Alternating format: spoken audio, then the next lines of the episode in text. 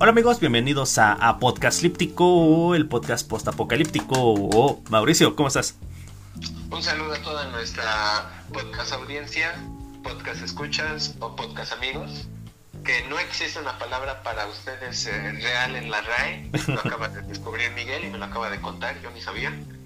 Este, eh, con un tema que a mí me emociona mucho, a mí me, me, me, me, me agrada, me, quiero hablar de este tema este, ¿Tú lo presentas, Miguel, o yo lo presento? Venga, venga, este, bueno, el tema es eh, Avatar, el último maestro del aire, eh, serie animada producida por Nickelodeon, ahorita no recuerdo en qué años, pero me gustaría presentarla como la presentó este don Jorge Pinarello, de te lo resumo, eh, esta serie que es una ensalada de chinos, japoneses, esquimales, hindús y ponele tú que mayas, para contarla porque es la, aventura del último maestro del aire, que es Ang. Entonces, este, pues, adelante Mauricio, este, cuéntanos sobre Avatar. En el trailer honesto, Miguel, este, justamente dice que esta es la mejor apropiación cultural de todos los tiempos. Este, hay una pregunta respecto a esto, hay una pregunta que te quiero hacer, pero la dejo para más adelante. Este, ahorita, pues a ver, cuéntanos, cuéntanos sobre Avatar. Bueno, este, de hecho, mmm, híjole, no sé por dónde empezar, porque también quería que habláramos un poco de la animación. Este, ah, también tanto un poco así como lo que ha pasado, creo que ha, sido muy interesante lo que... Ah, yo ahora de grande disfruto ver más caricaturas que series con personas reales, personalmente, inclusive aun cuando... Para ver, se suponía que este problema nunca iba a pasar, lo que iba a suceder es que yo iba a ver de Mandalorian, eh, íbamos a hablar de Mandalorian con Miguel porque él no lo iba a ver, yo sí la iba a ver, sí se me antojaba verla, era como como todos mis deseos frustrados con Boba Fett, pero ya van a sacar serie de Boba Fett, entonces voy a verla mejor. Eh, pero como ya, no sé por qué, pero cuando iba a ponerme a ver de Mandalorian, este, pirata, porque yo no contrato Disney Plus, este, pues dije, ¿y si mejor veo Avatar ahora que está de nuevo en Netflix y que salen los memes, las imágenes? Y me puse a ver Avatar y, descubrí que, que como, más bien, no sé si descubrí o me pregunté, ¿cómo es posible que una serie para niños esté mil veces mejor escrita, mejor trabajada y mejor planificada y, y literalmente sin tantos huecos argumentales a series que son para adultos? Y, la calidad que creo que las series infantiles tienen más que, que, las series de, adultos, en serio, yo... Pues sí, Game of Thrones, pues mucha gente llevan pezones y había mucha violencia, pero pero después de un rato pues vimos que pues, esos güeyes pues, se dedicaron a sacar lo mejor de una saga de libros muy bien escrita, muy muy muy buena.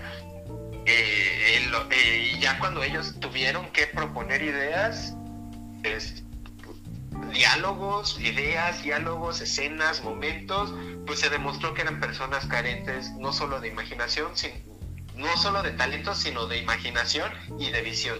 Y eso es por lo que falla terriblemente en Game of Thrones, algo que no me pasa con Avatar, que es esta historia de este monje llamado Ang, todo mundo, creo que casi todo el mundo lo ha visto. Yo nunca entendí por qué Miguel nunca ha visto Avatar, yo creí que era algo así como de tu infancia, ¿no? O sea, Avatar, pues, yo lo vi desde la secundaria, que es un puente entre los, entre los espíritus y tiene la capacidad de dominar los cuatro elementos.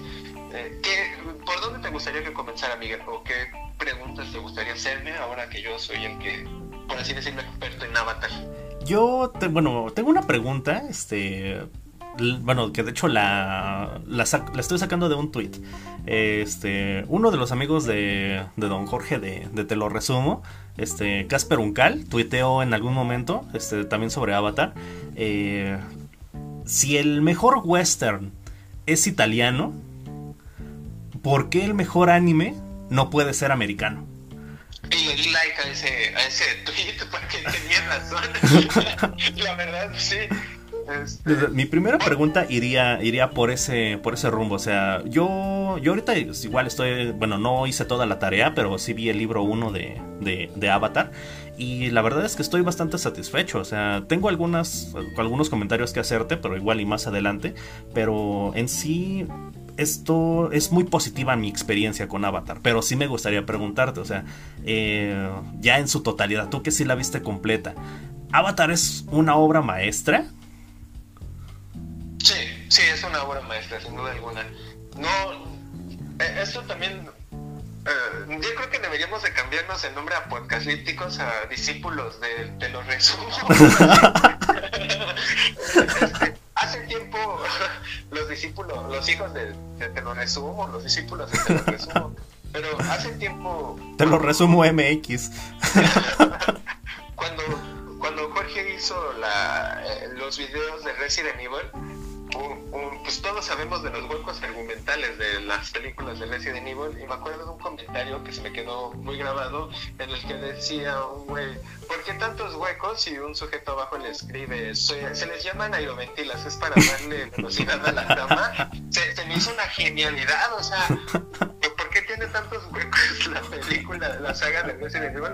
Es para darle velocidad a la trama. La, la, la gran crítica que le hago al te lo resumo de, Jorge en, Avatar es que la hace ver como cualquier otra serie, o sea que pasan cosas al azar o cosas sin chiste o cosas que no tienen sentido para hacer, para seguir manteniendo la trama y no es así. De hecho abajo yo leía los comentarios y decían, no, el eclipse no que con el que van a dar el ataque el eclipse oportuno que dice Jorge no es un eclipse oportuno es un eclipse planeado. Y es algo que se venía planeando desde la segunda temporada para efectuarse en la tercera. O sea tenían tramas a largo plazo para no sufrir o sea aparte de los arcos argumentales en cada capítulo había arcos argumentales a la temporada en sí y a la siguiente temporada, o sea, creando un, un, degradado de eventos y de circunstancias perfectamente llevadas a cabo. Por eso creo que es sorprendente, por eso les digo que es sorprendente ver cómo ya para la octava temporada de Game of Thrones ya no sabían qué hacer para, para, para vencer a los White Walkers que pues se inventan algo, ¿no? De la nada, en lugar de pues planificarlo y decir, pues igual no lo podemos vencer en esta temporada, sino para hasta la novena eh, eso no lo hacen Brian, este, eh, los creadores son Brian Konietzko, y Michael Dante Di Martino y, trabajó en esta y si bien ellos son los creadores y trabajaron en la escritura, diseño de personajes,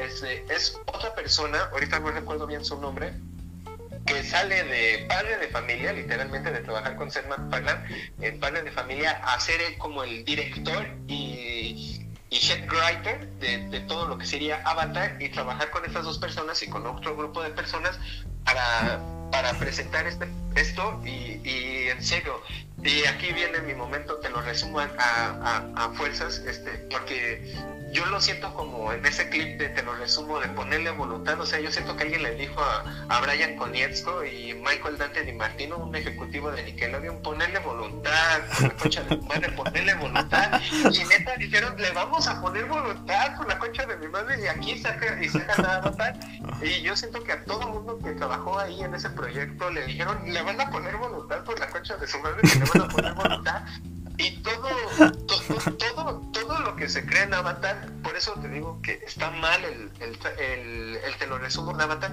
porque no funcionan como las otras series. La, el agua mística con la que dice, te lo resumo, un agua oportuna mística, no es un agua oportuna, es un agua que, que, que ya se la da en las temporadas pasadas y que iba a tener otro fondo y que sucede el, el ataque a y uno diría, ah, bueno, las habilidades curativas este, necesarias de Katara. Pues no, Katara nace con estas habilidades curativas como son las personas de su tribu y de su equipo, de, su, de, sus maestros agua. Eh, entonces, este, eh, está, está muy bien planeada, está muy bien ejecutada. Hay pequeñas hay pequeños asomos a la serie que se van dando y que van tomando más forma eh, más adelante de la serie. Personajes que regresan, personajes que se van, personajes que tienen finales muy buenos. los personajes están muy bien desarrollados. Hay, por ejemplo, la hermana. Ya, ya terminaste todo el libro 1, ¿verdad, Miguel? Sí. Este, la, no sé si recuerdes el final, que es el, Señor de Fuego diciéndole a Azula, la hermana de Zuko, que su hermano es un traidor y que Zuko es un inútil, que vaya a arreglarlo todo. Bueno, Azula tiene un cameo previo en Avatar cuando el tío Iron le cuenta a sus compañeros del navío de la Nación del Fuego qué es lo que le había pasado a Zuko, este, por, qué tiene esa cicatriz. Ahí sale, ahí, ahí, desde ahí sale Azula, que de hecho sale desde el intro de la serie. y, creo que es uno de los mejores intros también animados. Me... Este, sí, dime. Ah, pero que me llama mucho, bueno, esa, esa escena así en particular, eh, o sea, la hermana sonriendo, o sea, están por torturar y por marcar de por vida a su hermano, y la hermana así disfrutándolo con una cara así de, Ay, no. Y. Criminal, criminal. Bueno, está, está muy. Está... Bueno, no sé, no sé cómo describirlo. es que, y en el libro 2 ves una travesía que tiene Zuko y de recuerdos, y ves como su hermana este, siempre fue fue, fue horrenda a tal grado que luego en el libro 3 vuelve a decirlo. Este, mi madre me tenía miedo y luego ves como algo más, más, más este, tétrico con el problema, con los problemas mentales que mantiene Azula. Entonces, está muy, muy bien hecha la serie. Y está, créanme, bueno, a mí personalmente me parece excelentemente escrita. Creo que eh, es un. Eh, te, voy a preguntar, este, son tres libros, son tres libros. El libro uno es este libro del agua. Eh, supongo yo que los siguientes libros son el libro de tierra y el libro de fuego. Eh, entonces, mm, por la construcción que mencionas este, de, la trama, eh, yo, bueno, me estoy imaginando que desde el principio pues ya tenían muy bien planificado hacia dónde querían llevar la serie. Obviamente sí, o sea, de repente tienes que improvisar, ¿no? Para eh, rellenar, este, bueno, para que tu serie dure los 20 capítulos que tiene que durar por cada libro o cosas así, eh, estirar algunas tramas, acelerar algunos este, eventos, etcétera, pero muy circunstancial, bueno, por lo menos en el libro 1 yo lo siento muy, este, bueno, muy bien manejado, o sea, como que hay muy poco relleno, o sea, que la historia está muy bien llevada, pero en sí, a mí me da la impresión de que está no sé, como que de la que la arrancaron escrita o terminada, o sea, que sabían perfectamente cómo llevar la serie. En algún momento no pudieron insertar algunos cambios o algunos momentos extra, pero a mí me da esa impresión, este, bueno, no sé cómo tú cómo la cómo la sientes tú este en cuanto a estructura narrativa, o sea, eh, ¿De verdad llegaron a lo que querían llegar? ¿O cómo, cómo, cómo es ese viaje cuando ya lo haces completo? Ok, Miguel. Primero, es que eso no pasa en, el Avatar, no, no hay capítulos de relleno, por eso es el mejor anime de todos los tiempos.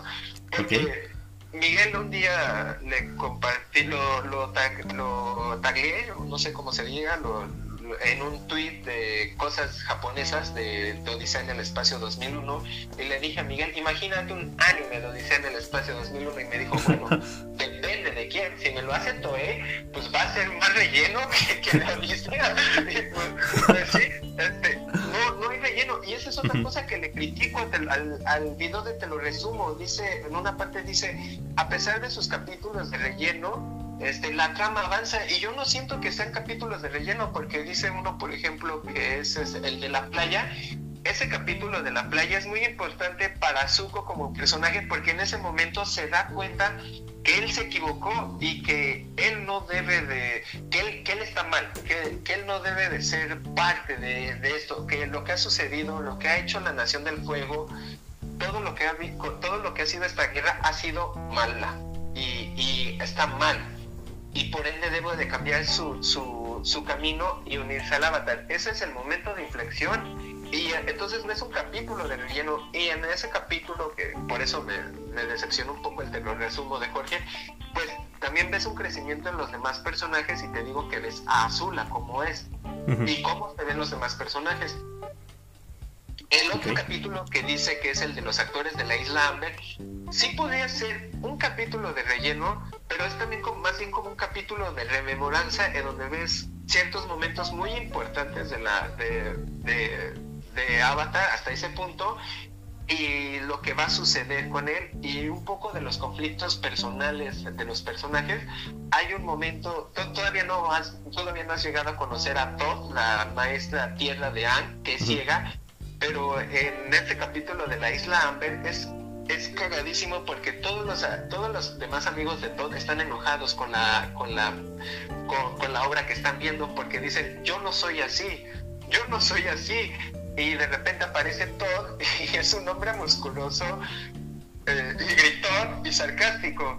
Y dice Todd me escucho como un hombre y, en lugar de, y le dice Katara, este, no te enojes, es la realidad, enojarme, lo amo, no podría ser más perfecta, así, así, entonces ves a los personajes que sí se van desarrollando y, curiosamente no siento que haga esto como, como Naruto, donde pues creo que es más relleno que, que, historia, Es que, por ejemplo, es que, por ejemplo, este, bueno, del libro 1, del que ya vi completo, bueno, es así mi breve experiencia con esto de, del relleno, ¿no? O sea, el capítulo donde van a la, a la ciudad de tierra y conoce, bueno, se reencuentra con su amigo que ya ahora ya está viejo, pero que lo conoció cuando era niño. Eh, yo al principio lo empecé a ver y dije, bueno, esto es un capítulo de relleno, ¿no? Están estirando la trama, eh, porque pues no hay necesidad, ¿no? O sea, de, de, contar esta historia. Pero entonces llegan al punto en donde su amigo, este, que sí lo reconoció, bueno, que sí reconoce a Ang, este, le da, le, da una lección así de, de, vida, de este, tienes que, en, el futuro, en las peleas que, que te esperan, eh, tienes que aprender a ver las cosas desde otro punto de vista, no, no, te, no te cuadres en que todo tiene que ser de la forma que te enseñaron o de la forma que tú conoces, o sea, siempre busca un punto, una perspectiva diferente. Eh, y ahí me quedé así de, wow, o sea, no, esto no es relleno, le está sentando las bases de, de cosas importantes que van a venir en, en el futuro. Eh, no sé si en, de este mismo libro o más adelante, pero o sea, sí, le está, sí está sentando, está eh, aportando lo que yo pensé que era un capítulo de relleno estaba aportando desarrollo a lo que es el, personaje de Ang. Ajá, el, bueno, y para empezar presentan un personaje importante en las siguientes temporadas, porque va a tener apariciones en las siguientes temporadas. Booming. Eso también fue una crítica que le vi al video de Jorge, que decía reaparición de personajes, y es que pues, son personajes importantes que coexisten y que conviven en el mismo mundo y que, y que sus eh, y que sus acciones repercuten en las demás naciones. No es solo un mundo cerrado en donde lo que le pasa a los héroes está ahí y los demás coexisten sin ningún problema. No, todo convive.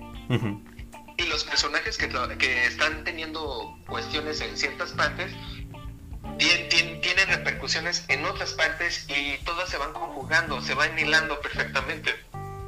Boomy va a ser relativo, va a ser importante en el siguiente libro porque porque él es su amigo, entonces van a ir en búsqueda de él ah, para que les enseñe tierra y él, les va, y él le va a explicar de nuevo otras cosas para que vaya creciendo. Entonces, y va a ser de nuevo importante en el tercer libro cuando sea la, la guerra, el combate final contra el Señor del Fuego. Entonces también es la presentación de personajes y de, y de situaciones que, se, que muy buenas, Miguel. No, te digo, no, no, yo no siento que haya capítulos de relleno tal cual cada capítulo establece y desarrolla puntos de vista que se van dando conforme va avanzando la trama. Otra cuestión, por ejemplo, eh, viendo el video de te lo resumo de Jorge yo del Dragon Ball Super, el torneo de, la fuerza, nunca olvidaré la frase que dice Jorge de, de, los estos ¿cómo se llama? Los, niños dioses, ¿no? Este, bueno, este, este ser pequeño que se supone que es el dios absoluto de todo.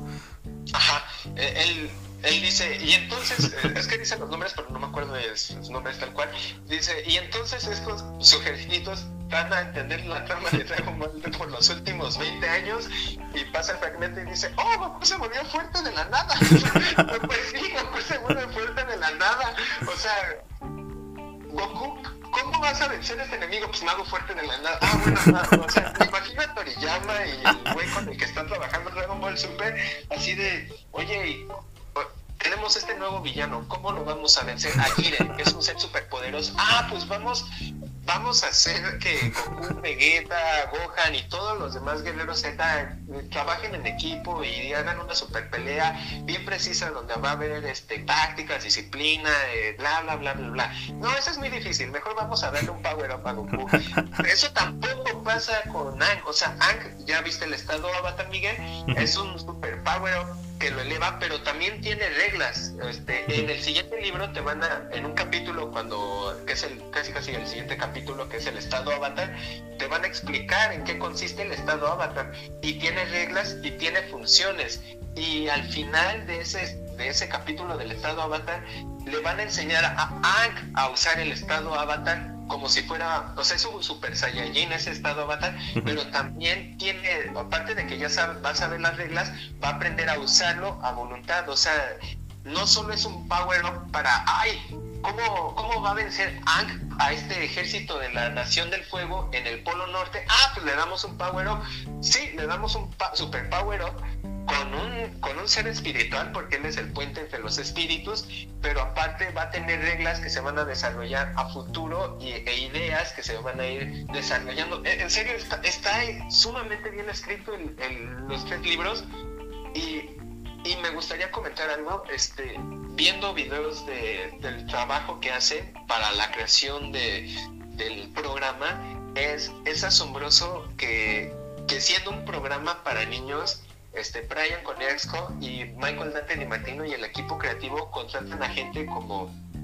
un doctor, es, es chino, este, es un doctor en ideogramas y caligrafía japonesa y china, o sea, es, él tiene esta, especialización en estas clases de ideogramas y de letras este, japonesas para que le hagan los símbolos de cada una de las naciones, para que le hagan los símbolos de cada uno, todos, todos los, todos todas las notas que están escritas en el programa, un chino, un japonés, lo que sea, este, un asiático pues, puede leerlo y lo puede entender. Tienen significados, no solo son... Y, es algo que él mismo criticó a la película de Shyamalan. Shyamalan cuando hace esta película, pues le, yo creo que contrató un diseñador y le dijo, pues tú mira, son las unos como imágenes que se ven como de fuego, agua y aire y bla, bla, bla. No, estos güeyes sí fueron con gente que sabía lo que hacía para que les hicieran las imágenes correctas, los mensajes correctos. no, no, es solo, no es solo de, ah, mira, pues vamos a googlear este el ideograma chino de fuego, ¿no? Ah, sí, y pegamos. No, fueron con un doctor y este les y este se encargó de todo el diseño de arte en esa área. También contrataron a gente especializada en artes marciales para la coreografía y el trabajo de cada una de las artes marciales. Por eso se siente tan orgánico y tan fluido las peleas. No sé si te acuerdas esta pelea de Zuko contra Ang cuando cuando es el capítulo de Bato de la de la tribu del sur. Ah, ok, sí, sí, sí. no sé si te acuerdas de la super pelea de Zuko contra Ang a todo nivel. O sea, e, es, es, porque se siente esa fluidez y ese nivel y todo eso porque tenían gente en área en esa área que se encargó de trabajar con ellos para la correcta este este, ah, se me fue la palabra, la correcta creación de pantallas, o sea, eh, las secuencias están bien hechas porque están hechas desde, desde la realidad, por así decirlo, algo que tampoco sucede en esta espantosa película que, que hace Shyamalan y que, y que en el trailer honesto, cuando lo veas, Miguel, hay una parte muy graciosa porque dice John Bailey, el nombre de la voz es profunda, literalmente, sin, sin este, dice dice, oh, este, y, a todo esto, ¿por qué no se llevó a cabo el cuarto, la cuarta temporada del Avatar? Nickelodeon se rehúsa a hacer cuarta temporada al ver el fracaso de Avatar de Shyamalan eh, y grita, Shyamalan, pues sí, es, su culpa. Y bueno, Corra, que también me parece bastante buena, que esa sí no la quisiera hablar todavía, Miguel, pero en serio que lo que, o sea, como que es la depuración de un anime, o sea, todo lo que a veces le criticas uno al anime, los personajes huecos, este, el, sí. El relleno, ¿no? Relleno fanservice. Ajá. La persona, Katara, por ejemplo, Katara es un personaje que, este, que me da risa porque dicen que si fuera un anime normal, pues Katara solo sería como, este, solo tendría dos visiones. Sería una, una de ellas en un anime sería como medio inútil Porque, ¿Por qué? Porque tiene habilidades curativas y esa va a ser su única función en la trama. Y dos, va a estar enamorada locamente por Anne y solo va a vivir para Anne. En lugar de eso, pues ves la construcción de la, del personaje y, su acercamiento hacia Anne de muchas maneras. Y tendría senos enormes si fuera un anime. Sí, no sé en qué momento le pasó esto al anime, que sí se mancharon ya con los senos de las mujeres. Este, no sé si suena un poco ñoño o, censurable, pero luego sí digo, wow, en serio que ustedes están urgidos. O sea, o sea, o sea, no, no quisiera juzgar esto, pero o sea, se ve que ahí sacaron toda, todos sus deseos sexuales hoy en día los animes, o sea, todas sus fantasías se ven reflejadas y, se mantiene esa frescura del programa, o sea, se siente infantil, pero puede ser maduro y está bien construida la historia. No, no, bueno, yo hasta ahorita no le he encontrado fallos, no sé tú si has visto algunos fallos, Miguel, pero me pero del libro, de lo que llevas visto, que, que no te ha llegado a gustar, por ejemplo. La verdad, mm, bueno, no, o sea, no hay una cosa que no me guste, o sea, yo en este momento estoy a la expectativa del villano, porque, bueno, tú, tú sabes que la, la vara con la que mido así casi casi cualquier cosa es el villano, o sea, miden un buen villano y, le doy el sello de aprobación a, pues, a lo que sea, película, serie, este, eh, caricatura en este caso. Eh, o sea, yo casi siempre se va a ser mi parámetro para decidir si algo está muy bien construido o está muy chafa, el, villano. Y entonces, ahorita estoy muy a la expectativa. Eh, Zuko lo hace increíble, o sea, Zuko, que no es un villano como tal, pero es que es el antagonista de lo que es el libro 1, Zuko lo hace increíble. Zuko es un personaje, me fascina, me fascina la construcción del personaje de, de Zuko, es impresionante. Y el tío Airo, o sea, adoro al tío Airo, o sea, es genial, es genial el tío Airo. Este, pero en sí, el rol que le toca cumplir en, lo que es el libro 1 como antagonista a Zuko, increíble, increíble. O sea, no tengo ninguna queja, pero estoy esperando mucho del Señor del Fuego, por ejemplo, que sería así como el, el final boss. Eh, de, la hermana de Zuko, eh, pues también este, igual estoy esperando mucho en la segunda temporada. Bueno, en el segundo libro más bien. Eh, pero, o sea, una queja así como tal, realmente no, no la tengo. Solo me gustaría aportar este, un poquito a lo que mencionabas del diseño de producción de, de la serie. Eh, o sea, tú mencionas mucho, bueno, ya nos hablaste, ¿no? De lo que son las, las coreografías de pelea, que sí están increíbles, o sea, no se, no se sienten para nada como Dragon Ball, que, o sea, simplemente hacen blur aquí, blur allá y Goku dando un golpe genérico cada, cada ciertos segundos. Eh, o sea, eso, eso son las peleas en Dragon Ball y se supone que son artes marciales. Este, bueno, hubo un momento en el que... Eh, un, momento perdido entre Dragon Ball, este, el, de los, el primero, el primero, donde sí eran artes marciales, y ni esas artes marciales se sentían tan bien como lo que es en Avatar. Pero, o sea, nos, nos hablas de esto, del, de cómo diseñaron los combates, nos hablas también de la tipografía, pero también este, bueno, el bestiario y en sí todo el, el entorno orgánico, las montañas, este, los, las ciudades, eh, es impresionante. Bueno, a mí me impresiona mucho la fauna. La fauna está muy chida. O sea, cómo, cómo se inventaron estos animales que, bueno, te lo resumo, dice que no son ni una cosa ni otra, sino que son ambas.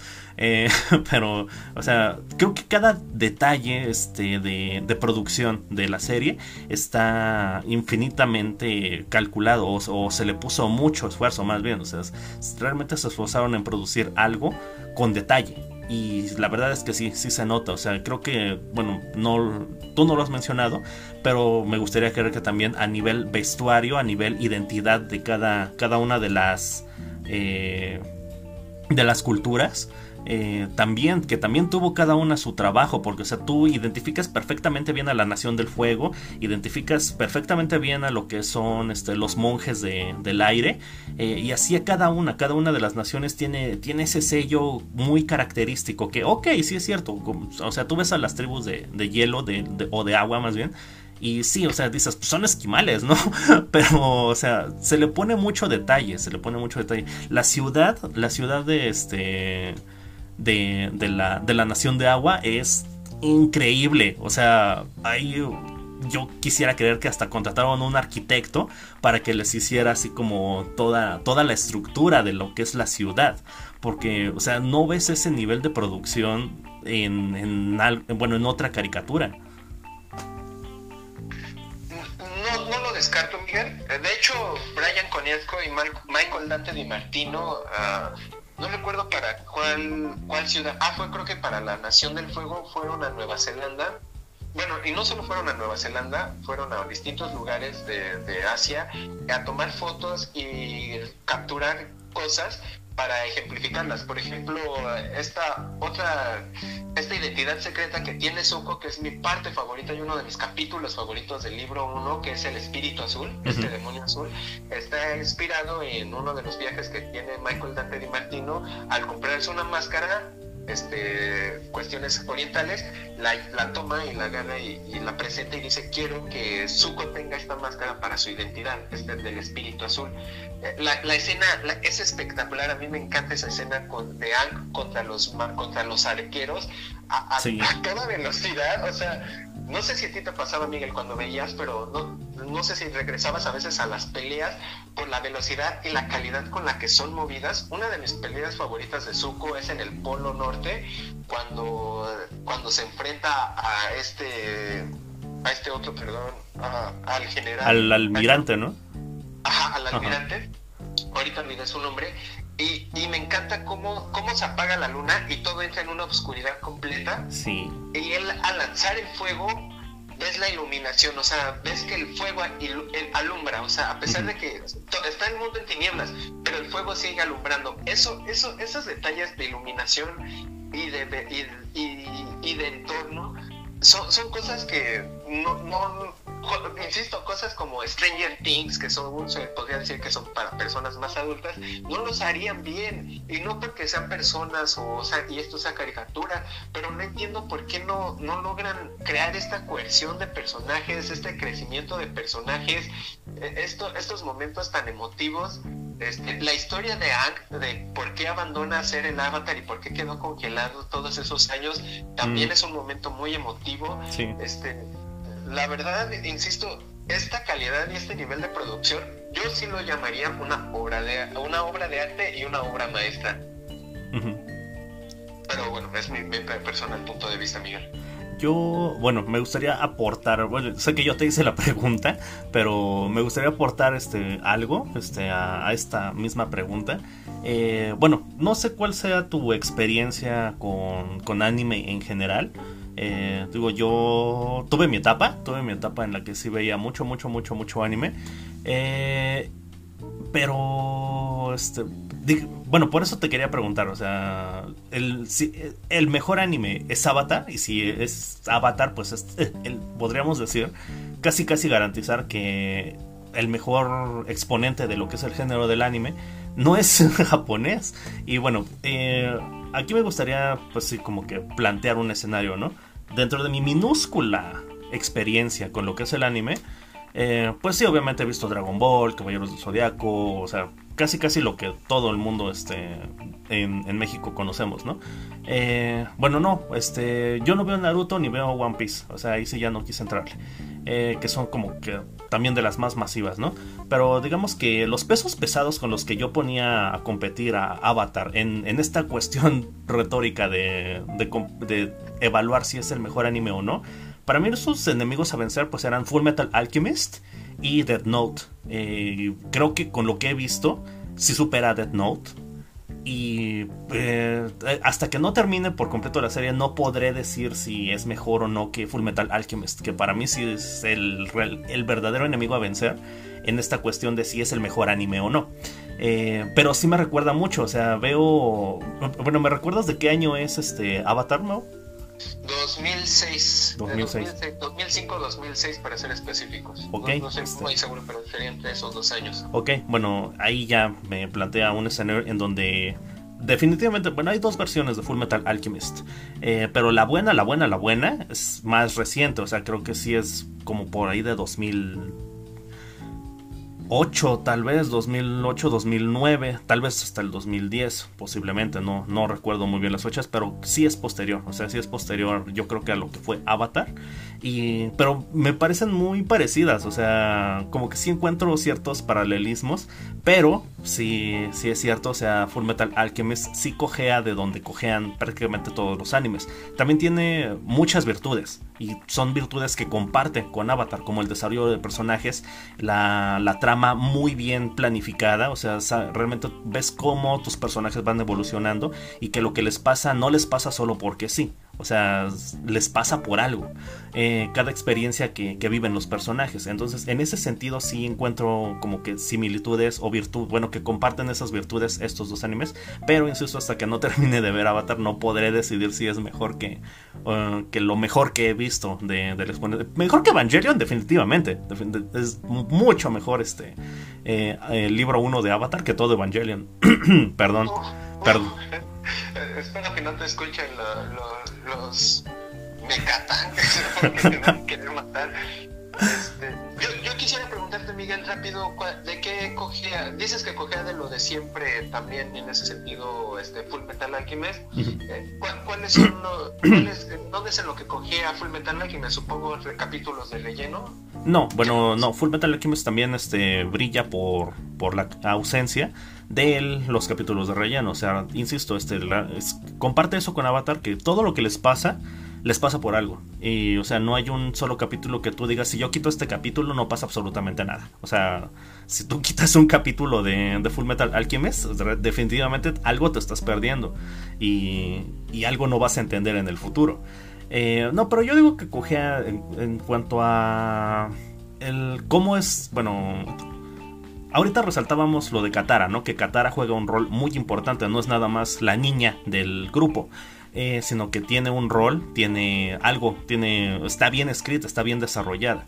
Eh, en lo que son los animes así en general, o sea, incluso lo vemos como con series como Caballeros del Zodiaco, que se supone que la diosa Atena tendría que tener alguna importancia relevante y no la tiene, o sea, el peso de la serie lo cargan los personajes masculinos.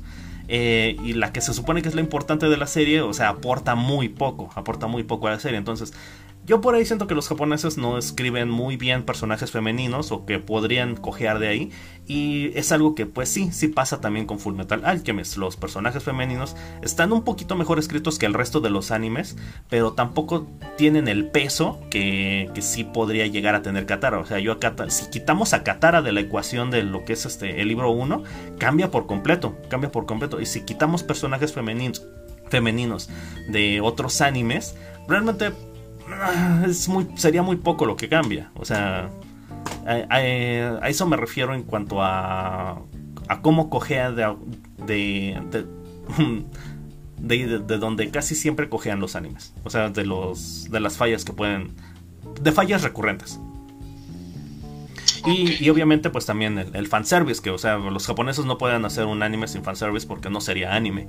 Y en ese sentido pues también me gusta más eh, Avatar porque, o sea, sin tener ese recurso para jalar o para generar más audiencia, eh, igual te atrapa. O sea, es, la trama, como dices, está tan bien escrita que no tienen. Para mí es, un recurso bajísimo. Es como Michael Bay haciendo un, eh, un este, cuadre del trasero de Megan Fox. O sea, es lo mismo que hacen los japoneses.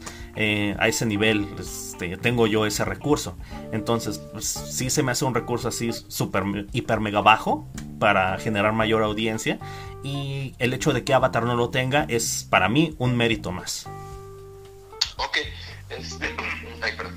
Eh, ah, ay, no sé por dónde empezar. No sé por dónde empezar, pero eh, bueno, primero, mi experiencia con, con el anime no es muy buena, Miguel. Tengo muchos problemas con el anime y con el manga ni se diga. Yo tengo severos problemas. Me cuesta mucho trabajo leer el manga. Este, me ha costado mucho trabajo disfrutar del anime en muchos sentidos porque por esta cuestión de, capítulos de relleno, de historias alargadas innecesariamente.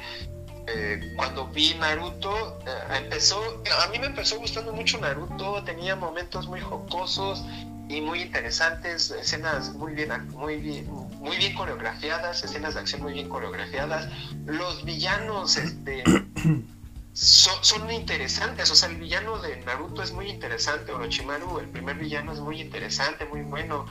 y se va desarrollando cosas, pero ya conforme va creciendo Naruto y van desarrollando más habilidades, vuelva a suceder lo mismo que, que solo, solo un anime tiene eso para que no, me, que no me hace enojar.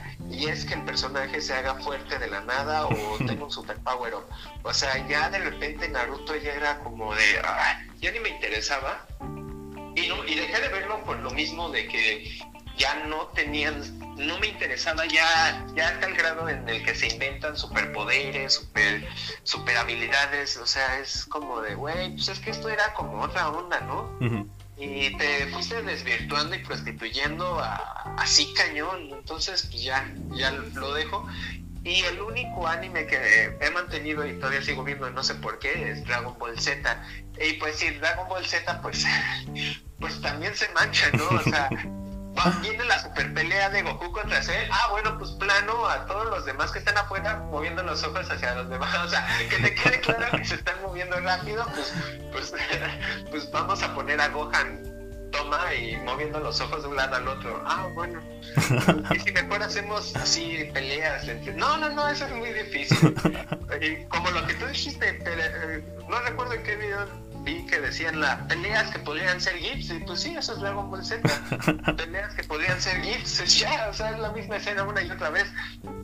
Eh, entonces, yo tengo muchos problemas con el anime. He visto algunas películas y me han llamado mucho la atención. Esta película de Paprika, por ejemplo, que es la que inspira un poco a Christopher Nolan para hacer Inception en algunas escenas. Este, Akira me gusta bastante hay, creo que lo más interesante más raro o lejano del nicho que he visto en el anime es esta película Blue Zone o Perfect Blue, que es un, thriller psicológico y todo esto. Y, hay un problema que nunca he, he, congeniado con el anime y es que después de un rato me, me aburro y me da mucho miedo su fandom. Su fandom es de una manera bastante tóxico bastante nefasto, bastante sabelo todo. ¿Por qué digo esto? Porque he conocido gente tóxica y nefasta que siempre lo saben todo. Y es como de yo ya lo sé todo del anime, a mí no me puedes enseñar nada. Eh, ok, está bien, qué bueno que te gusta, pero tranquilízate, güey. O sea, son caricaturas, es para divertirte. Sí, sí, sí. sí. No, en, en, los tiempos en los que yo me movía así en foros de. Bueno, en los foros que existían antes de Caballeros del Zodiaco Sí, sí, son bien pinches intensos. O sea, y si Shaka es el más fuerte, Shaka es el más fuerte, pero y si Saga es el más fuerte, Saga es el más fuerte, y de ahí no los mueves. O sea, y, puedes, bueno, lo peor es cuando se arman las campales, así de, no, pues te voy a argumentar con la cita del manga de tal página y de tal tomo, y hasta te hago la captura de pantalla de por qué Saga es más fuerte que Shaka. Ah, sí, pues yo tengo así mi doctorado, así con ilustraciones y de chorrocientas páginas, de por qué Shaka es más fuerte que Saga. Y y páginas y páginas y páginas y páginas de por qué uno es más fuerte que el otro. Sí, sí, es muy, es muy intenso, es muy intenso ese ambiente. Y, yo lo experimenté con un solo anime. O sea, a mí me pasó nada más con Caballeros de Zodiaco. O bueno, Saint Seiya para los puristas que nos escuchan. Pero este, sí, sí, es un ambiente muy, muy, muy intenso. Y bueno, eso a mí la verdad me canso. Y me cansa mucho, me cansa mucho. Yo no tengo nada en contra de la gente que se dedica a hacer otaku, al cosplay, a que les gusta el manga. Yo no tengo nada en contra de ellos. De hecho, hay, suceden cosas bastante interesantes, como con Scott Pilgrim, Brian Lee O'Malley, obviamente de ascendencia asiática, le gusta esto de los shonen y así es como se plantea su idea del cómic. Eh, yo no tengo nada en contra de ello, pero me es un me, me, me, mantengo siempre apartado de ellos porque son como gente muy muy rara y en algunos casos pues yo los llamaría misóginos a los hombres, sobre todo los que gustan de este tipo de manga shonen, yo sí los llamaría misóginos con todo el respeto. Y pues cómo no, no, no, no vas a llamar la atención a una mujer si te la estás pasando hablando de cosas estúpidas, o sea, no manchen, chavos, o sea, tantita coherencia, o sea, entonces yo, yo, yo tengo un grave problema con, el mundo del anime te digo, aparte de eso sí se me olvidaba lo de la misoginia. En muchos casos se puede ver la misoginia en este sentido de cómo dibujan a las mujeres. O sea, ¿cuántos años tiene? 15 años. Ay, pues están muy chicas sus chiches, ¿no? Entonces sigámoslas, sigamos todavía. Pero, eso no se puede, no importa, hazlo. y ya, así. Entonces yo, yo tengo un grave problema con el anime y con su fandom. Este, y otro, otro ejemplo clarísimo es Evangelion. O sea, Evangelion es la cúspide, bla, bla, bla. O sea, sí está chido y sí está padre, pero, pero ya, insisto, ver esta toxicidad, esta manera de ser, pues sí me espanta y pues me retrae. Entonces, ese es como mi gran problema con el anime curiosamente a los japoneses, ellos dijeron, pues esto es un anime. El avatar para ellos es un anime. ¿Por qué? Porque mantiene las esencias de un anime, tiene todo lo que debería de conllevar un anime, o, y eso es lo bueno del avatar, o sea, le quita toda esta misoginia, todo este relleno, toda esta falta de ganas de animación de batallas, todo este mal desarrollo de personajes, todo, todo, todo eso que suele pecar el anime, pues, pues se lo quita el avatar y da un producto depurado. Entonces ese es el gran triunfo del Avatar y tal vez sí sea cierto, sí sea el mejor anime de todos los tiempos. ¿O no? Y curiosamente los gringos son los que dicen que esto no es un anime porque pues no está hecho en Estados, eh, no está hecho en Japón y, no y, es estadounidense. Y pues algunos ponen el ejemplo de que pues si una pizza es hecha en, si no es hecha en Italia no es pizza o no sé. Entonces, pues eh, queda, la, queda la duda. Yo no sé si llamarlo el mejor anime de todos los tiempos, pero para mí sí es una gran serie y tiene muchísimos más valores al ser dirigido a niños, y esto nunca me cansaré de decirlo, esto es dirigido a niños y es mil veces mejor que algo que es para adultos. E, está mejor hecho, está mejor ejecutado, está mejor planeado, tiene una mayor investigación, o sea, hay un, o sea, aprendes, literalmente uno puede aprender acerca de esto. E, es, es un triunfo para mi gusto lo que sería el Avatar y es la, y tal vez sea la última gran serie de Nickelodeon, bueno, ahí está Korra, pero es tal vez la última gran serie de Nickelodeon animada. Hubo un tiempo en el que hacían muy buenas series animadas Nickelodeon y luego desapareció y ya hoy en día pues creo que solo siguen sacando... Bob Esponja, o sea, viven de Bob Esponja. Y pues no sé si le sigan dando trabajo a Dan Schneider, que pues debería de estar en la cárcel porque es un pedófilo, pero, bueno. Este, para mí esta sí es la gran serie, al menos de Nickelodeon, así como su punto más alto y el que nunca, como tú dices Miguel, o sea, es tan alto que después de esto pues solo puedes ir en picada. Y, y Corra, ahorita Corra, hablando de los villanos, este, era algo que te quería comentar, este, los villanos en Korra, a, por lo que llevo visto, son mejores y ha habido una mayor variedad. En Avatar, este, temo decírtelo que no vamos a ver un gran desarrollo en el villano Osai, por así decirlo. Sí va a haber momentos muy importantes con Osai, una super pelea final de Ang contra Osai, épica, así, épica. Ya sabes lo del cometa de Sosin, eso es lo curioso. Entonces te digo, o sea, deben de vencerlo antes del cometa de Sosin. Entonces, Ang y Osai se van a enfrentar en medio de ese super cometa y, va a ser épico esa batalla y va a ser genial. Y va a vencer a, a, Osai. Curiosamente, eso es lo que más me emocionó cuando volví a ver de nuevo Avatar. Este, Ang vence a Osai aprendiendo las técnicas que, que él aprende de sus maestros de fuego, a tierra, aire y agua. Así es como ves, o sea, si saca su Super Saiyajin, va a haber una escena Super Saiyajin en donde va a sacar el estado Avatar y va a aplastar a Usai, pero los mejores momentos y los momentos en los que pudo haber, eh, eh, eh, hay momentos en los que él lo vence, vence podría decir que vence Usai por sí mismo, o sea, no, no, tiene que sacar un gran poder, él, él solo es capaz de vencerlo. Eso es, eso es también algo que, que me emociona de la película, el ver cómo, cómo lo que te, cómo, o sea, pues sí, ¿no? Sonará tonto, pero lo que te enseña la vida para vencer, un, afrontar un gran problema, lo, lo usas en ese problema. Eso es también algo que creo que cabe resaltar de, de, de esta batalla final y en inglés, este, para que vean también la calidad, de, que siempre he creído que hay mejores actores en caricaturas que en series. este, por ejemplo, Gravity Falls, en la versión en inglés de Gravity Falls, el tío Stan es interpretado por J.K. Simons.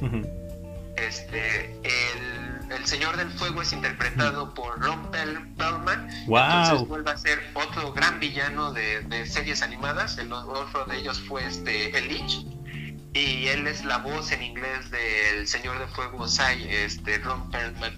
Y pues es eso, ver buenos actores, actores de hollywoodenses yendo a hacer doblajes de película de, caricaturas, pues es algo que también siempre me emociona y que digo, pues es que las series no, no, no hacen esto, no, no, no, no, logran. Sí, yo, yo siempre he tenido una teoría, este, el cuando tú es, eres parte del staff o, tú eres el de la idea de producir una serie animada, o sea, entiéndase algo como Avatar o como Gravity Falls, hay un nivel de... O sea, te involucras de una manera diferente que cuando estás dirigiendo personas, porque tú creas o, participas dentro de la creación de tus personajes, de sus personalidades, de cómo se van a ver, de la creación de este mundo, o sea, como tú dices, investigas, o sea, ellos hicieron investigación para crear todo todo el mundo, todo este cómo es cómo se ve y cómo se siente cada cada una de las naciones. Para todo eso tú haces una investigación. Cuando tú haces una serie, pues si haces la investigación, pero, o sea, te quedas en el nivel de producción. O sea, este, quiero que se vea así, así, así, así, así. Pero, o sea, no hay. Yo siento que no llegan al mismo nivel de investigación o de, ah, este, pues sí, de, involucrarte. Eh, si cuando. Perdón, si me permites, creo que el ejemplo más claro es en las series juveniles adolescentes en donde realmente si tú ves la escuela en donde se sitúan las escenas de, de interacción es como cualquier preparatoria, o sea, eso, es lo que yo te entiendo lo que dices, o sea, de cualquier serie juvenil y pues las son las mismas preparatorias con casilleros, con, ah, con lo mismo, con salones de clase, todos iguales, nada diferente, todo igual. Sí, sí, exactamente, o sea, no sé, o sea, alguien, alguien podría llegar y decir, bueno, yo quiero que mi escuela se sienta diferente y entonces empiezas a, a personalizarla, a plasmar conceptos, o sea la, personalizas, te involucras en el nivel de producción de, cómo se va a ver tu escuela. Eh, y eso es lo que sí hicieron en, Avatar, o sea, se involucraron a un nivel, o bueno, generalmente, o sea, yo siento que es muy general cuando se trabaja en series animadas, o sea, digo, como pasó con Gravity Falls, como pasa con Avatar, este, como, bueno, no, ahorita no me vienen a la mente otras series, pero yo siento que te involucras más, de, verdad lo sientes como si fueran tus hijos, esa serie, o sea, yo siento que llegas a ese nivel. Eh, y, yo siento que eso no pasa con, las series de live action, ¿no? O con personas. O sea, a lo mejor si llegas a llevarte bien con tu staff, con tus actores, o si dices, a lo mejor el punto más alto es, pues sí, ok, formamos una, una familia, ¿no? Una camaradería muy chingona cuando hicimos X serie. Eh, pero hasta ahí se queda, o sea, y va a terminar la serie y cada quien va a seguir su camino. Pero en una serie animada, este. Ah, o Hora de Aventura, Hora de Aventura se me, se me olvidaba. Este, en esos casos yo siento que se, involucran tanto, o sea, y a un nivel tan personal, plasman tanto de ellos mismos que, es imposible no echarle, echarle tantas ganas. Cosa que sí pasa con, con las series, ¿no? Por ejemplo. Me, eso, me, eso que dices me recuerda a, cuando te pasé este capítulo de, de, Regular Show, que según yo fue el primer capítulo que viste. Ah, sí, el de los patos cósmicos, ¿no? Bueno, el de la parodia a, al género mecha. Y que, que Miguel me dijo, eso esos 20 minutos traducen como 20 temporadas de todos los de, de Fue para mí así como, wow, qué bueno que no, qué bueno que no tuve que ver Gundam, solo tuve que ver este pequeño fragmento. Este, y pues sí, ¿no? Sí me imagino así todo el staff de tipo creativo que dicen, ¿ya viste el nuevo anime? Sí, ¿no? Estaría chido para el siguiente capítulo de Regular Show hablar de estos animes y, pues que se pongan a, discutir y hacer diseños y cómo se van a ver el, el Gundam final y el, Super Gundam y la otra versión. Sí, concuerdo totalmente. Debe, a, mí, a mí me hubiera encantado estar en esa mesa creativa de, eso, de esa gente que hizo Avatar, discutiendo ideas, narrando, proponiendo, este, viendo una cosa que no había comentado Miguel y, y, lo que dices acerca de la pasión y el deseo que tuvieron los encargados de hacer la música este, de Avatar eh, eh, usaron instrumentos chinos, asiáticos y, para ya el libro 3, para la música del libro 3 se dieron cuenta que iban a necesitar una orquesta y les dijeron, miren, vamos a necesitar una orquesta con tantos instrumentos chinos y si ustedes no la pueden pagar, pues nosotros la vamos a pagar porque así se va a hacer las canciones y punto. El ejecutivo de Nickelodeon se dio, descubrió esto y él les da dinero para que contrataran la, cantidad de, músicos que iban a necesitar para llevar a cabo la, la música. Eh, eh, es la, ahí sí se puede ver como una interacción y un deseo de, de, todos los lados para hacer un producto de calidad, algo que voy a volver a ser honesto, pues HBO, David Benioff y todos los actores y todas las personas detrás del grupo de, Game of Thrones no se vio ya al final en sus últimas temporadas. Ese compromiso, ese deseo y esas ganas de hacerlo, como, lo, como nos lo dices. Sí, sí, sí. Este, otra cosa que te quería comentar, este bueno, otro, otra historia o otra saga que me recordó mucho este Avatar fue Kung Fu Panda, que también es otra apropiación cultural, eh, esta vez de DreamWorks. este, igual me recordó mucho este por, en su primera etapa, o sea, el libro 1 me recuerda mucho a la primera película, cómo plantea al personaje de Po, o sea, me recuerda mucho a cómo están planteando a Ang.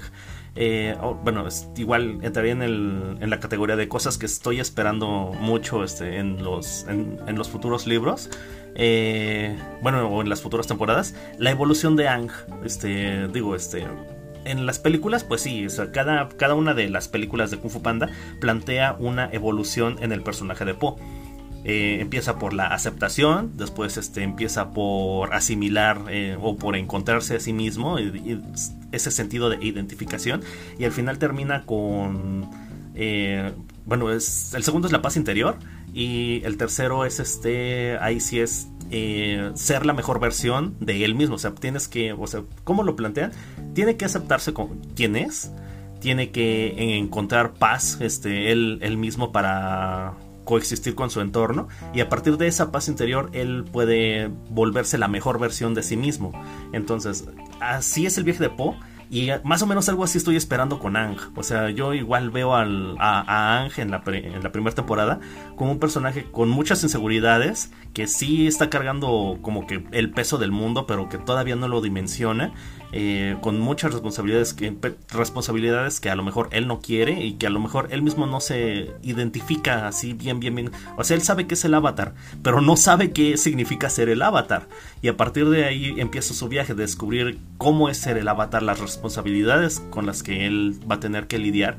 Eh, entonces, eh, te preguntaría, ¿cómo es este ya en general el viaje y la evolución de Ang?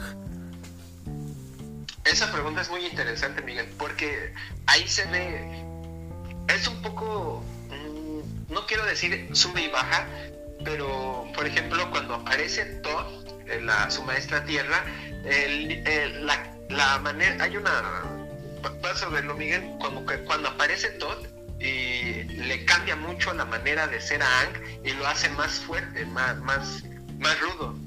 Y, se note ah, en un capítulo, en, su, en uno de sus siguientes capítulos, cuando ya ves a Ang más decidido.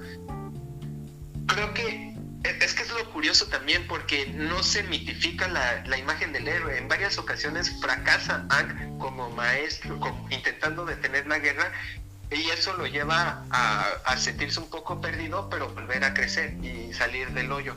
Entonces es como, o sea, no quiero decir que sube y baja, sino que se equivocan los personajes. Es que es eso, justamente, eh, nunca me lo había puesto a pensar. O sea, los personajes se equivocan y fallan en ciertas circunstancias y eso los hace sentir deprimidos, pero no por eso se terminan rindiendo y vuelven a crecer para dar el todo de pecho. Entonces sí es bastante interesante la manera en cómo va creciendo Ang.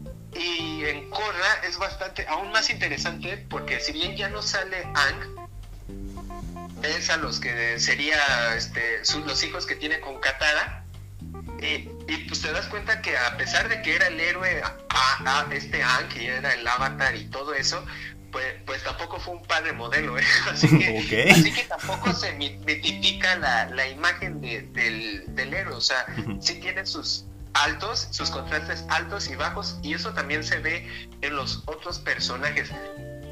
Algo que sí le admiro a Hank cuando ya en el capítulo final es que no renuncia a sus principios y por eso te digo que descubre la manera para terminar con la guerra sin sacrificar su, su integridad como personaje. Eso es muy interesante, algo que creo que no, no pasaría en otras series. me, me, estoy dando cuenta, o sea, muchos personajes crecen y se terminan traicionando. En este caso, no se traicionan. Ok. Ok, bueno, en lo que sería el punto culminante, ¿no? De su, de su travesía. Eh... Sí, en el punto culminante de su travesía no traiciona al personaje y, y, termina la guerra sin sacrificar sus principios. Ok, bueno, eh, en este punto, bueno, en el salto que hay de Avatar a Korra, yo tengo una duda, pero bueno, nada más te la voy a comentar, pero este, no, me, no, me, no me la resuelvas, este, pero yo ahorita en el punto en el que voy, o sea, sé que la historia termina en un punto y después cuentan otra historia del siguiente avatar, pero siempre me va a quedar la duda de cómo se cómo van a restablecer este a los maestros del aire, porque pues pues él, es el último y ya no hay más maestros del aire, entonces cómo van a seguir este con bueno, con, con, esta tradición de los maestros del aire. O sea, es una duda que tengo, pero. Eh, o bueno, no sé si me la quieres responder de una vez. Ah, tú dime, tú dime. Bueno, échale, échale, échale. Realmente, mm, eso, realmente, es que, es que eso es lo que te digo que eso es lo interesante de, de Ángel, también en, Korra. Este, eh, en Avatar Korra, Ang tiene tres hijos con Katara. El primer hijo, el mayor, se llama Bumi, que es un maestro. No es, no es maestro que diga, es una persona normal como Soka. Eh, su segunda hija es, este, es maestra Agua. Ahorita no recuerdo su nombre y este y el tercero es Kenshin que o Tenzin nunca, nunca ahorita no me acuerdo bien si era Tenzin o Kenshin que él sí tiene capacidades de maestro aire. Y él es el encargado de porque eso es lo curioso de los maestros aire. Ellos tú no puedes aprender aire control naces siendo maestro aire y él es y él ah, con sus hijos va a ser el encargado de restablecer a los nómadas de aire. Entonces los siguientes nómadas de aire van a ser literalmente este, descendientes de... un avatar. Este, ah, literalmente su tarea fue de reproducete, reproducete, reproducete a lo bestia. Este, y, por eso Kenshin tiene ya cuatro hijos, que, que todos son maestros aire.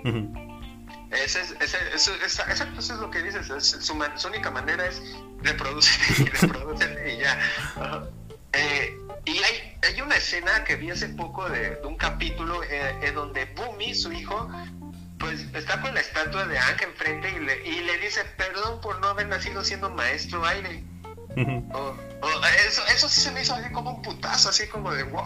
O sea, pues, pues si, si, hubieran sido, si, si, los tres hubieran sido maestros aire, pues todavía sería mayor, ¿no? Pero no, solo nació uno y uno de ellos es un no maestro. Entonces, este, pues, pues es es gracioso, o sea, se, se, nota como las disputas y las fricciones de los familiares. O sea, realista, ¿no? Es un, es un aspecto realista, ¿no? Esas diferencias que, que, pues uno las piensa, ¿no? Si no las pusieran, uno las pensaría, o sea, sí te quedarías así de, bueno, eh, sí son hermanos, pero él no es maestro aire y hay muchas responsabilidades, y etc. Pero ellos, eh, digo, aceptan el reto y lo plasman, o sea, ponen ahí el conflicto que uno sabe que debería de existir. Ajá, y ahora que he estado viendo Korra he visto este, memes y, tweets que dicen, ¿ustedes cómo dirían que fue como padre?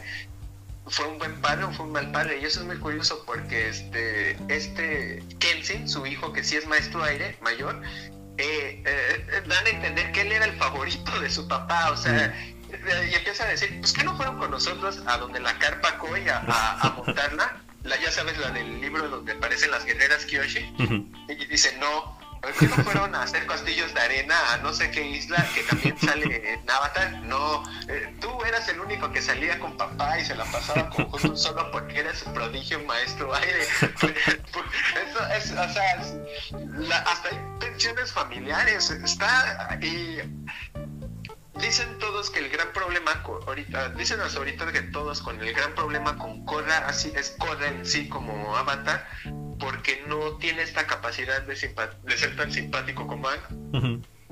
Yo el problema que le vería a Korra ha sido como de algunos de sus personajes secundarios, su equipo Avatar no es tan bueno como, como el de Ang. No, no, cuando conozcas a Thor y conforme vayas viendo cómo es este, este, ah, el hermano de Katara, ahorita se me olvidó. Soka. Soka y Katara también cómo va creciendo y cuando se junte este Zuko y, eh, la novia de Soka, la guerrera Kyoshi, ah, se me olvidó también su nombre, este, Suki, o sea, cuando veas el equipo de el equipo Avatar y lo compares con el equipo que le están dando a Korra, no tiene la misma calidad. Son los otros personajes, curiosamente, otros personajes que no son tan de su equipo, que son los que están llamando mucho la atención, o a mí me están llamando mucho la atención, y los que tienen un trasfondo más interesante, como por ejemplo te digo los hijos del Ang. O sea, me hubiera gustado ver más tal vez al equipo de Korra, a Korra con los hijos de Ang conviviendo. Ok.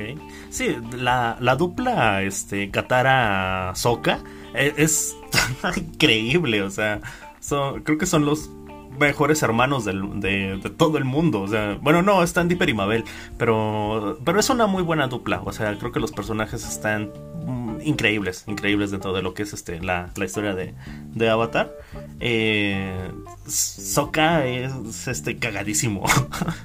Y, lo más divertido con Soca es, y es que es algo que se, que, se da risa y que no sé si hoy en día sería también visto en esto del famoso generación de cristal, todo que defiende, este, la manera en cómo te pintan a Soca, que pues no es un luchador social por los derechos de las mujeres y es bastante machista y, y castrante y, pero va evolucionando y va cambiando también respecto a su opinión a, las mujeres y a las guerreras, como, como en este caso cuando fue a la isla de las guerreras Kyoshi.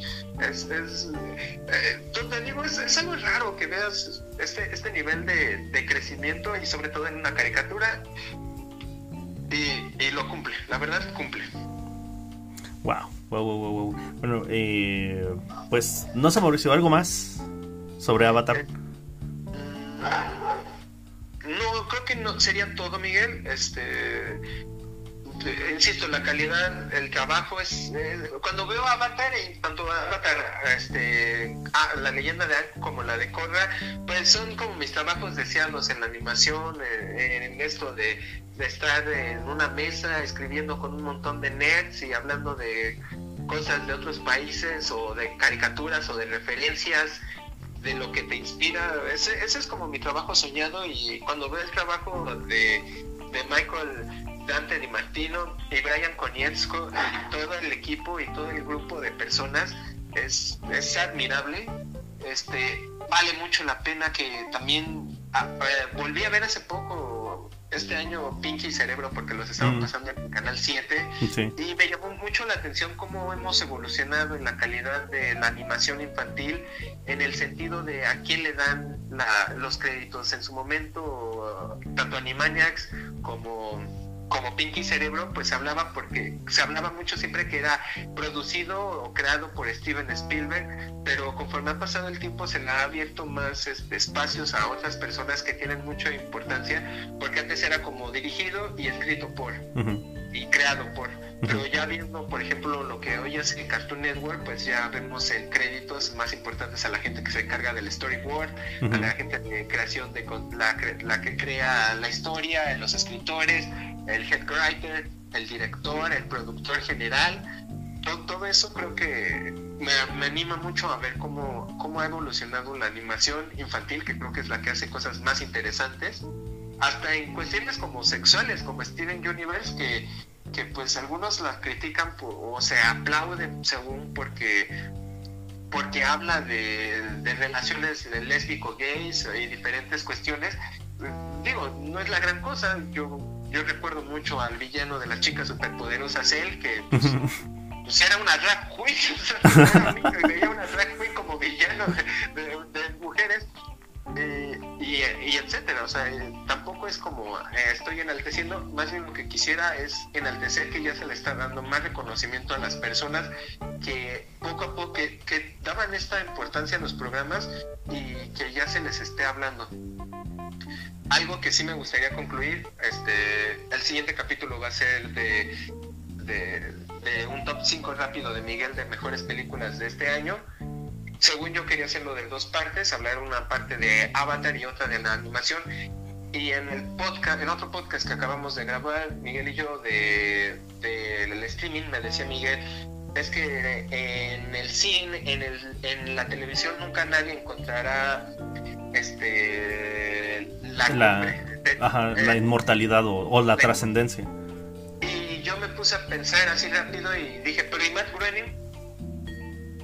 Bueno, pero, pero justamente por eso te comentaba que, el, live action es, es, yo creo que es una especie completamente diferente de lo que es este la animación. O sea, porque te digo, este pones tu alma y pones, pones hasta parte de ti cuando estás construyendo una serie animada. De hecho, pues creo que Matt Groening lo ha... Bueno, no, no me acuerdo quién lo dijo, pero cuando estás construyendo una serie así de este tipo, si no lo haces personal, o sea, si no estás plasmando parte de ti, tus problemas, tus vivencias, tus experiencias, si, si no dejas eso cuando estás construyendo tu, tu propia serie o tu propia historia, tu cómic o cualquier, o bueno, alguna de esas ramas de, eh, de, de, las narrativas, eh, no lo estás haciendo bien. O sea, neta, si no lo haces personal, no lo estás haciendo bien. Si estás contando la historia de alguien más, o la historia que te contaron, o la historia que leíste en un libro de historia, pues mm, al final de cuentas vas a terminar fracasando porque no lo estás haciendo personal, no estás, con, no estás contando tu experiencia,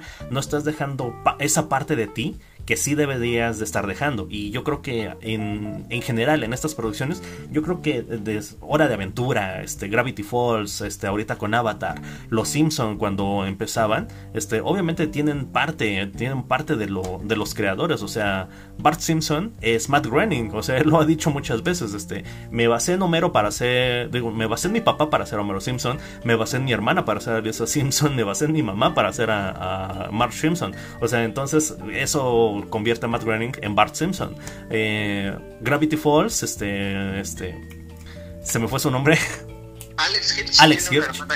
Sí, sí, o sea, y, está basado en ellos. O sea, él en muchas entrevistas ha dicho, es que la, la banda esta de clones de, los que son la banda de pop, que le gusta tanto a Mabel, o sea, eso es de una experiencia real, o sea, porque a mi hermana, le, a su hermana gemela, le encantaban y tenía su cuarto lleno de pósters de los Backstreet Boys o de boy bands y de ahí se basó para hacer ese capítulo. Y el tío Stan, o sea, ellos tenían su, tío abuelo y se basó en su tío abuelo para hacer al tío Stan. Eh, y de hecho, cuando tú ves la foto, bueno, por ahí en internet creo que la posteó alguna vez, este, la foto de su tío abuelo. Eh, y, o sea, sí hay ciertas similitudes. No está idéntico, pero obviamente sí hay muchas similitudes entre el tío abuelo y el tío, el tío, Stan. Eh, este, entonces, eh, es eso, o sea, cuando es, yo creo que ese es la, el gen que es tan diferente de lo que es una serie de animación, de lo que es una serie live action, o sea, ese, ese gen no lo comparten y es lo que al final las termina siendo completamente diferentes a pesar de que el sistema de distribución es el mismo eh, de, bueno de distribución y de producción hasta cierto punto es muy parecido. O sea tienen ese gen que es completamente diferente que siempre que siempre es bueno creo yo va a marcar la diferencia entre una serie de animación y una serie live action. Sí sí sí sí sí. Este Digo, y eso, y eso respondiendo o retomando tu pregunta, es lo que hace tan diferente a Matt Groening de, por ejemplo, este, bueno, no sé, este... y de The los que se encargaron de sí, porque ellos vieron una historia que tenía potencial, pero no era su historia. O sea, ellos simplemente vieron una historia con potencial y dijeron, pues vamos a producirla, ¿no? Estaría muy chido ver esto en, una serie de televisión. Pero no era su historia, no, no son sus experiencias, no, no es su vida. O sea, es la de George R. R. Martin. Él es el que está dejando ahí sus ideas, sus pensamientos, sus experiencias, etcétera. En un capítulo de Regular Show, este Mordecai se supone que, él quiere ser artista, quiere ser pintor, y, en un capítulo le dice una chava que, lo, que si la dibuja y la, y Mordecai la dibuja y se lo muestra y se pone a llorar y se, y se echa a correr la niña porque dice que la dejó muy fea. Y dice J.G. Quintel que eso está basado en un hecho de su vida, o sea, que, que una chava le pidió que la dibujara, la dibujó y dijo estoy horrenda y se fue. Entonces, este, sí, sí, sí, sí, sí, concuerdo con lo que dices, Miguel, las experiencias y, la, y los ejemplos. Y y, lo, cómo lo, muestran, porque insisto, yo, yo me pongo a pensar en ese capítulo que te puse de, de, de regular show de, del anime y desde la intro, ¿no? O sea, sí, se nota que decían, es que ¿Te, acuerdas cuando estuve viendo, me los imagino así en la junta de escritores diciendo es que hace poco volví a ver Evangelion, no sé por qué, pero pues me puse a ver Evangelion y, se pusieron a hablar de Gundam y de, y de Power Rangers y de todo y, van haciendo los dibujos, los diseños y la historia y desarrollando un, el proyecto. Este, sí, la verdad, eh, la verdad yo, yo me quedo mucho más. No he visto Bojack Horseman, pero todo el mundo dice que, que está increíble este, pero yo la verdad, últimamente, personalmente yo me quedo más con lo que sería la animación, tanto para adultos como para niños. Ya no pudimos seguir, pero ya viene este, este otro tema, lo dejaremos para otro podcast. Ricky Morty está, está chido. bueno, Ricky Morty, a mí se me late. Igual y porque es ciencia, no sé. Ciencia distópica. Apocalipsis. Yo creí que no te gustaba, Miguel. Creí que los medios detestabas el Ricky Morty. No, no, sí me latió. Sí me latió. Bueno, la empecé a ver, sí, sí, sí me late. Está, está chida. Y bueno, ya, y pues yo al menos para terminar, pues sí, este, sí, yo al menos personalmente creo que si me gusta ver algo hoy en día, prefiero ver caricaturas o series animadas o cuestiones como Midnight Gospel, la nueva de Pendleton Ward, este, en animación, que, que la nueva serie que va a ser Netflix o HBO o lo que sea que yo quisiera decir ya rápido, por ejemplo, para mi gusto, Netflix mandó las series live action, o es como lo que decía Iñárritu sobre la película de, superhéroes, este, que es el genocidio, pues las series de Netflix ya se volvieron un genocidio cultural. Eh, para las mismas series, o sea, pareciera que ya hoy en día nada, nada se hace diferente a lo que hace Netflix en sus series. Sí, es, manufactura, o sea, te puede cambiar a los protagonistas, eh, el tiempo, o sea, puede ser en una época diferente, eh, pero, pero, o sea, sí están como que muy prefabricadas. Sí, sí, sí, sí. ¿Algo para terminar, Miguel? ¿O algo más? No sé, digo, yo personalmente ya terminé con el tema del avatar. Una pregunta. ¿Este, ¿Avatar o Hora de Aventura? Avatar, animación, el de animación, si quieres lo dejamos para otro capítulo más, más extendido. Ok. Igual ya para cuando termines de ver este Avatar, pues lo aventamos y yo veo otras, otras series animadas. Ah, ok, va, va, va, va. Bueno, pero ahorita, este, ¿Avatar o Hora de Aventura? son, son dos proyectos muy diferentes. Ah, o, puedes decir que ambas, o sea, que ambas tienen virtudes, no sé. Creo, yo, fíjate que Hora de Aventura creo que es mi caricatura favorita de todos los tiempos, la verdad. Yo creo que sí es mi caricatura favorita de todos los tiempos. Ah, ya, ya he visto lo que sería Distant Lands ah, y, la, y, este, y la nueva con Marceline. Eh, bueno, en general se llama todo el proyecto Distant Lands. No, no sé, lo he encontrado medio arriba y medio abajo estas dos historias nuevas de Hora de Aventura. pero te lo pondría la verdad así. Yo creo que Avatar este, sí es mejor que Hora de Aventura, yo creo. Y que... Pero eh, Hora de Aventura es mi caricatura favorita. Yo lo pondría, o sea, de mis preferidas, yo prefiero Hora de Aventura sobre Avatar, pero ya en calidad, siendo objetivos, yo creo que Avatar está mejor logrado en ese sentido. Sobre todo por lo que se tardó en lograr hacer Hora de Aventura y Avatar siempre lo tuvo bien desarrollado, que era una historia. Avatar, este, Hora de Aventura se tardó un poco en encender, o sea, las primeras temporadas eran como de diversión, de risas, de, de bromas, muy random todo. como muy a la Animaniacs, ¿no? Hace de pues, pues, cosas chistosas, ¿no? Que le pasan a los personajes. Y cosas, sí, cosas muy chistosas y poco a poco, pues de repente, y de hecho inclusive se supone que, por ejemplo, la guerra de los champiñones era algo que no tenían eh, pensado desde el principio, fue así como, eh, fue, fue, algo que fueron construyendo conforme la marcha, algo que sí yo creo que no sucede con Avatar. No, fíjate que, que pues sí, la, la, estructura de Avatar se nota, se nota y muy, muy, muy, muy cabrón. Sí, ya quisieran muchos tener este nivel de escritura en sus programas, series, sí, películas, sí. lo que sea. Otra vez, Game of Thrones. sobre todo por, sobre todo quisiera tirarle basura a Game of Thrones. ¿Por qué? Porque se supone que Game of Thrones es un producto para adultos, se supone que es para personas grandes, se supone que es para personas de amplio criterio.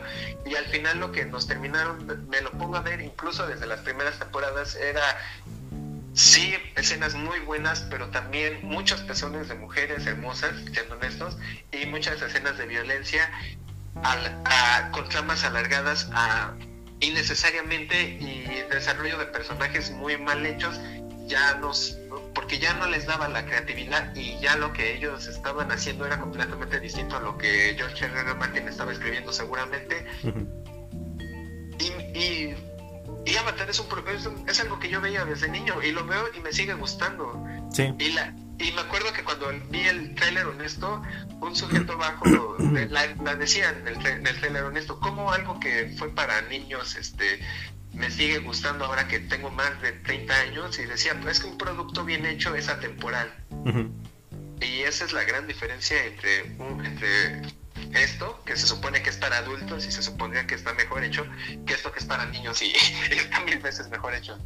Sí, creo que esa es la marca, creo que esa es la marca de, de un producto bien hecho, cuando, cuando ni el tiempo puede desgastarlo.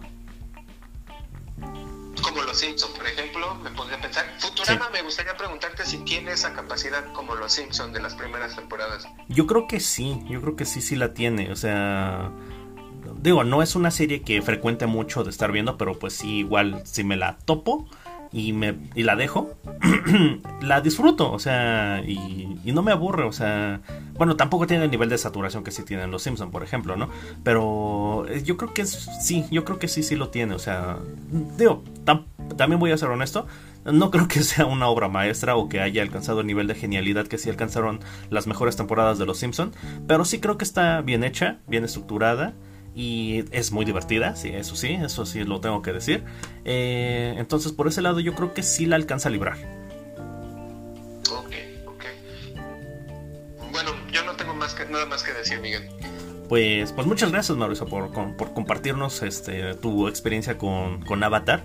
La voy a seguir viendo definitivamente. Este, tengo, tengo que terminar este, esto este, y ya después, pues si, si, quieres la, si quieres lo retomamos ya como animación así de forma eh, más extendida.